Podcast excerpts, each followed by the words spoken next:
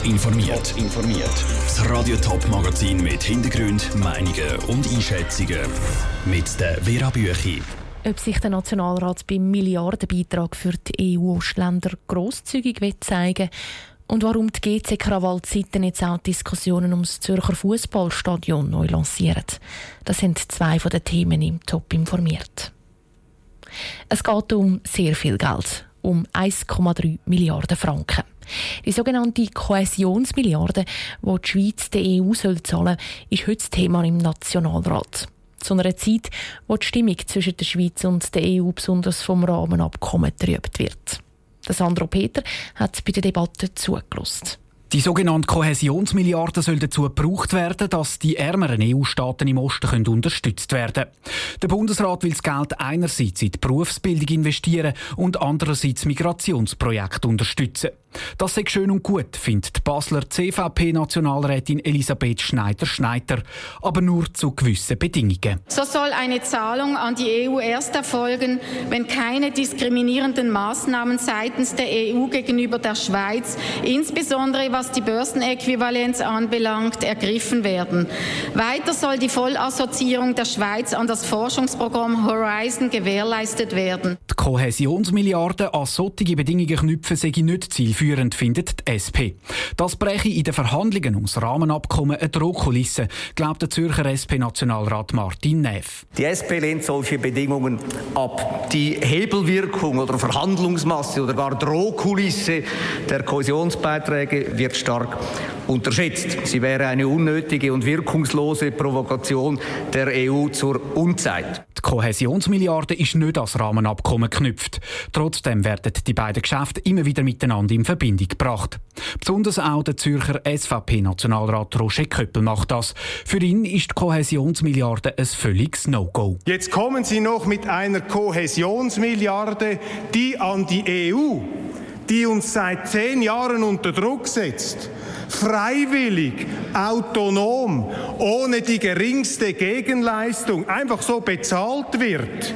Das ist unglaublich, meine Damen und Herren. Zu den Kohäsionsmilliarden gibt es im Nationalrat viele verschiedene Anträge, von Rückweisung über Bedingungen bis zu einer bedingungslosen Zahlung. Der Ständerat hat in der Wintersession schon entschieden, zahlen ja, aber nur unter Bedingungen. Zum Beispiel, wenn die Börsenäquivalenz beibehalten wird. Der Beitrag von Sandro Peter. Die Debatte im Nationalrat läuft noch und sie dürfte noch lange gehen. Die Ratspräsidentin hat nämlich angekündigt, dass das Thema heute noch fertig beraten werden Die Büroattacken der GC-Fans am Wochenende die haben bis jetzt noch keine konkrete Folgen gehabt. Die Liga hat noch keine Sanktionen beschlossen. Etwas haben sie aber sicher bewirkt. In der ganzen Schweiz, in der Fußballwelt, aber auch in der Politik sind Fankrawall wieder das Thema. Und in Zürich gibt es jetzt auch wieder Diskussionen ums neue Fußballstadion. Ob die GC Krawall tatsächlich Folgen haben bei diesem Neubau, im Beitrag von Patrick Walter und dem Ruud Schmenzi. In ein paar Jahren soll es Zürich den neuen Fußballtempel auf dem Hartturm geben. 18.000 Leute sollen Platz finden. Unter anderem auch auf Stehplätzen wie jetzt im Letzigrund. Geht es nach dem Urs Fehr von der SVP, gibt es die aber nicht. Er findet nämlich, die jüngsten Ausschreitungen im Schweizer Fußball müssen auch Auswirkungen haben im Bau des neuen Stadions. Dass man sagt, es gibt nur noch Sitzplätze, oder? Und dass man das macht vielleicht wie in Italien, wo ich ein Spiel anschaue, AS Roma gegen Inter, da haben sie müssen den Ausweis zeigen. Und der Ausweis ist kontrolliert worden mit dem auf dem Billett, das hat man übereinstimmen. Du hast deinen fixen Sitzplatz gehabt und so muss es sein. Der Urs Fehr sagt aber auch, so etwas durchzusetzen ist Sache der Verein und vom Verband, aber nicht von der Politik. Kein Stehplatz mehr in den Stadien, schon das geht aber dem SP-Gemeinderat Pascal Lamprecht zu weit. Im Gegenteil, es ist kontraproduktiv. Was aber der harte Kern der Fußballfans natürlich provoziert, wenn es keinen Stehplatz mehr gibt. Oder dass man wie in Bern durch ein Leuengitter durchgehen Ich habe auch die Erfahrung gemacht, dass das eher kontraproduktiv kann wirken kann. Es verlagert Gewaltausschreitungen allenfalls auf Nebenbereich neben dem Stadion. Der Pascal Lamprecht wünscht sich vor allem mehr Prävention und Kommunikation, auch zwischen Verein und Fans. Der Michael Schmid, Fraktionspräsident der FDP im Zürcher Gemeinderat, meint, dass man Vorschläge wie nur noch Sitzplatz im Stadion noch einmal überdenken müssen. Ich glaube aber eigentlich nicht, dass die Lösung am Schluss im Stadion liegt, sondern es gehört auch das ganze Umfeld dazu, die ganzen Fanstrukturen, auch die zu starke Duldung, die wir leider erlebt haben, äh, von Seiten der Club, aber eben auch von Seiten der Polizei. Auch der Michael Schmid sieht also vor allem Club und nicht Politik im Zugzwang. Auch die Polizei brauche keine neuen Gesetze, sondern müsse die bestehenden umsetzen. Heißt also, in der Zürcher Politik wird jeder, dass etwas geht. In der Pflicht sehen sich Gemeinderat aber nicht. Der Ruth Schmenzi. Was genau die Liga jetzt macht oder der Club, steht auch noch in den Sternen. Bis jetzt hat noch keine Stelle konkrete Massnahmen angekündigt.